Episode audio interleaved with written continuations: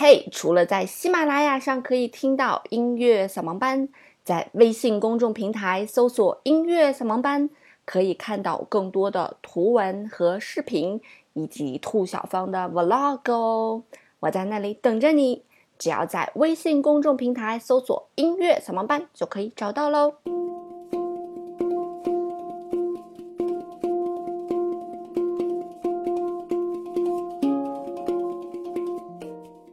不迷路，就在扫盲班。嘿，手机前亲爱的你们好，欢迎来到今天的音乐扫盲班。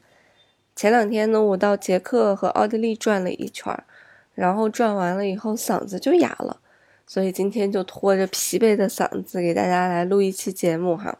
嗯，在捷克这个街头晃悠的时候啊，有很多街头的艺人，那么大多数人拿的乐器啊，基本都是钢琴啊、提琴呀、管乐之类的。但是我发现有一个乐器特别好玩，那这个乐器的声音呢，就是我们之前听到的这个节目开头听到的这个声音啊，很空灵的声音。那么这个乐器长什么样子呢？大家可以看配图啊，配图那个长得特别像一口锅的，就是我们今天会跟大家介绍的这个乐器。那么这个乐器，嗯，是在国外街头卖艺的艺人当中，我觉得应该是排在前三的这样一个使用乐器吧。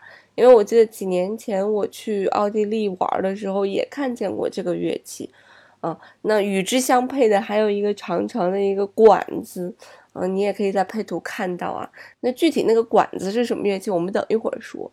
那么这个像锅一样的乐器呢，叫做手碟，它的演奏方法相对来说比较简单啊，就是用手去敲击那个看上去凹下去的那个圆点。啊，你敲击不同的点或者不同的手法去敲击呢，它会产生不同的音色和声音。那么这个乐器呢，是由两个呃瑞士的音乐家哈，在呃伯尔尼在两千年才发明的一种打击乐器。那么这个乐器是在零一年的时候在法兰克福首次亮相，很多人都把手碟当成叫做手碟鼓啊，但是发明的人呢觉得这是一种误称，因为。它限制了手碟的使用，因为鼓我们知道大多数打击乐器是没有音高的啊，但是手碟呢，它是有它自己的音高在。那么手碟的这个制造呢，其实是由两种乐器合并而成的。那它的正面呢，是由南美洲一个叫做千里达钢鼓的东西啊，这个制造出来的。那它的背面呢，是由印度的陶罐鼓演变而来的。所以把这两个乐器。崩合在一起，就成了我们看到的这个手碟。那么在手碟的正面的正中心呢，一般呢都会凸起来那么一块儿哈。那么它除了在这个正面顶部有一个凸起的之外呢，那么在侧面呢也有很多凹槽。那么既然有凹槽，就有凹槽和凹槽之间连接的平面了。那么这个平面是没有声音的，只有凹槽才是有声音的。那我们把这个平面呢叫做 shoulder。那么由于它是两个乐器叠加而成的嘛，所以在叠加的中间的那个缝的那一圈呢，我们把它叫做 ring 啊，就是指环的意思。那么手碟的背面呢也有一个凹槽，很大的一个凹槽啊，呃，就是非常圆、非常圆、巨大的一个凹槽在正中心。那它的声音呢，有点像是我们嘴巴的这个共鸣一样，嗯，一般把它叫做 goo。那么手碟呢是一个比较好上手的乐器啊，看起来很简单啊，只有几个孔。那具体要敲击哪儿呢？比方说我们要敲击一个音的时候呢，我们会用这个食指去敲击手碟的那个 note 的那个键，就是嗯表面上的那个凹槽。你敲击它的外沿，它就会发出叮叮叮的声音。所以这个外沿呢，除了叫 note 之外，它还有一个叫做叮。那你敲的时候一定要注意啊。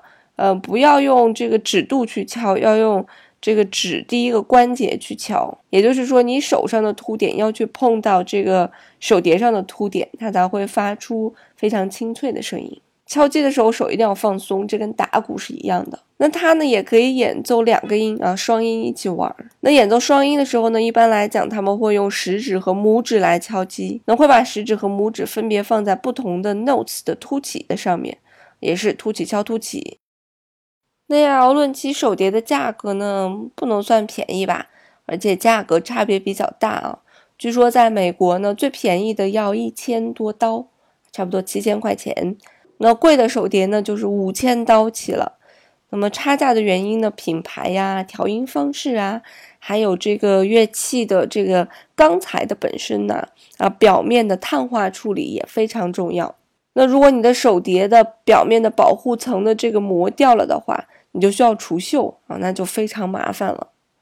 那么在练习的时候入门是非常容易的，像钢琴一样，你弹下去这个音就是准的，不像提琴一样，你永远拉永远拉也拉不准。但是它有非常多的丰富变化的音色啊，是根据敲击方法不同而改变的，所以这个就需要你长时间的练习了。而且这种音色的变换、手型的变换也是需要熟练去掌握的。那么手碟这个东西呢，有一个特定的东西，就是它是有自己特定的音阶的。比方说你买的 D 小调的音阶，它就只有软咪发嗦拉西哆来。我们也能看见手碟表面是有七个孔孔的，就是那个 notes 啊，所以它没有办法表示更多的音阶。所以你要想演奏 D 小调，那你就买花五千刀买一个 D 小调手碟。那如果你要想演奏 E 小调，那你就花五千刀买一个 E 小调这个手碟。所以这个成本还是非常的高的。当然，也有一些公司在生产一些电子手碟啊，那么这样的电子手碟呢，可以通过 A P P 来改变音阶。这样呢，这个价位就没有那么高，也非常方便了。那么这个电子手碟呢，大概也是在一千刀左右啊，比起你买这个真的这种手碟呢，还是要便宜很多，性价比要高很多。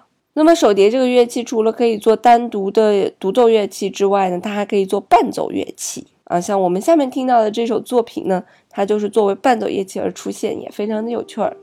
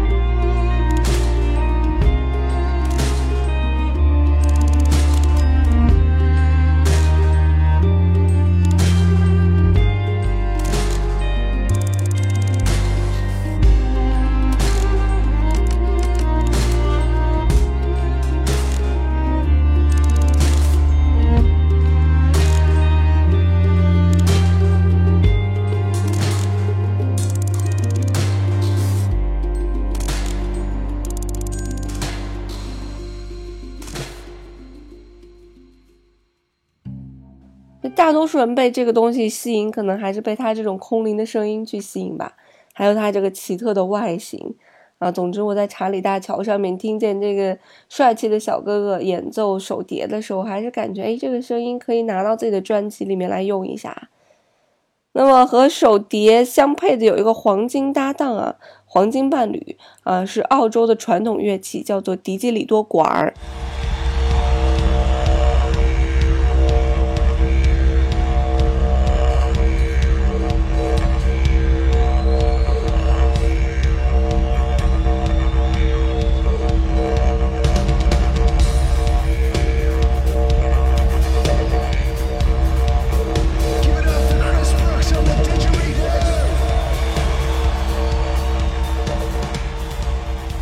那么既然是个管，就是长长的形状了啊，非常非常的长。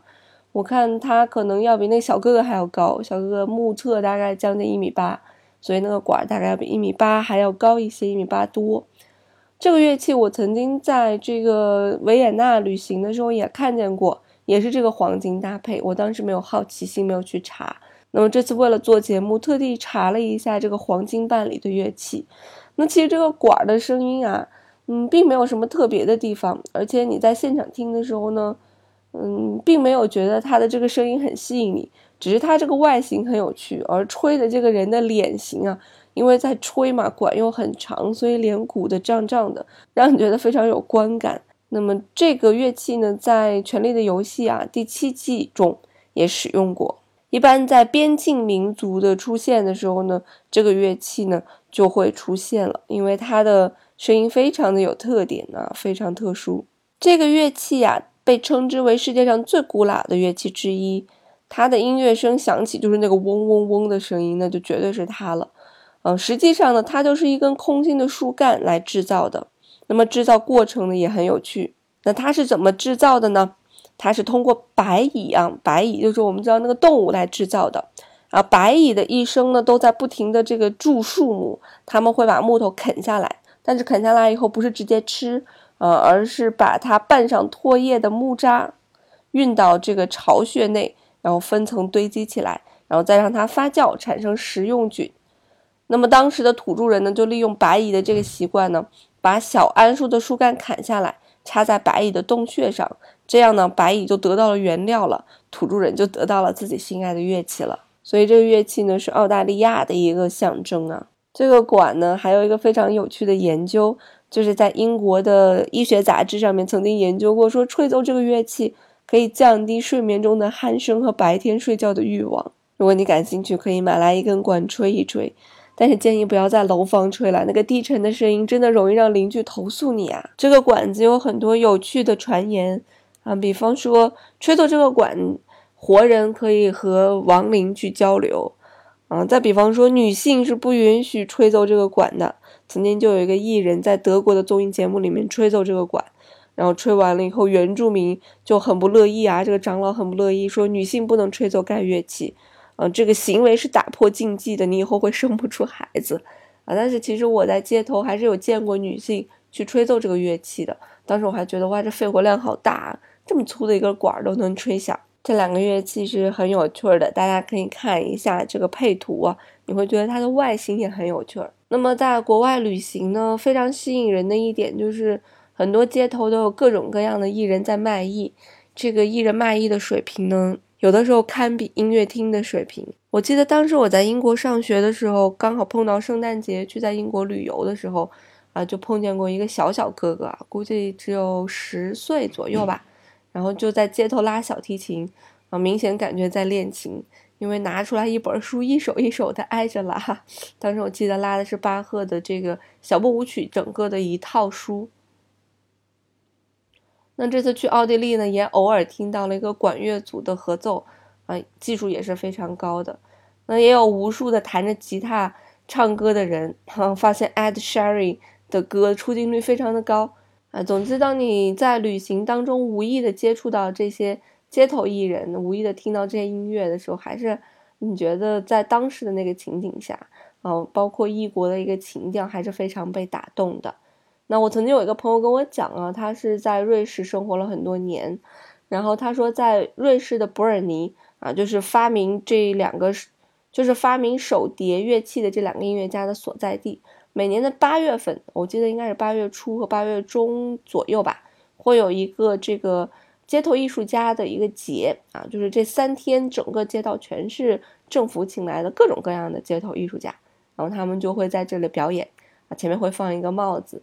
那你感兴趣呢？你可以驻足观赏啊，再感兴趣可以把钱扔到他们的帽子里面。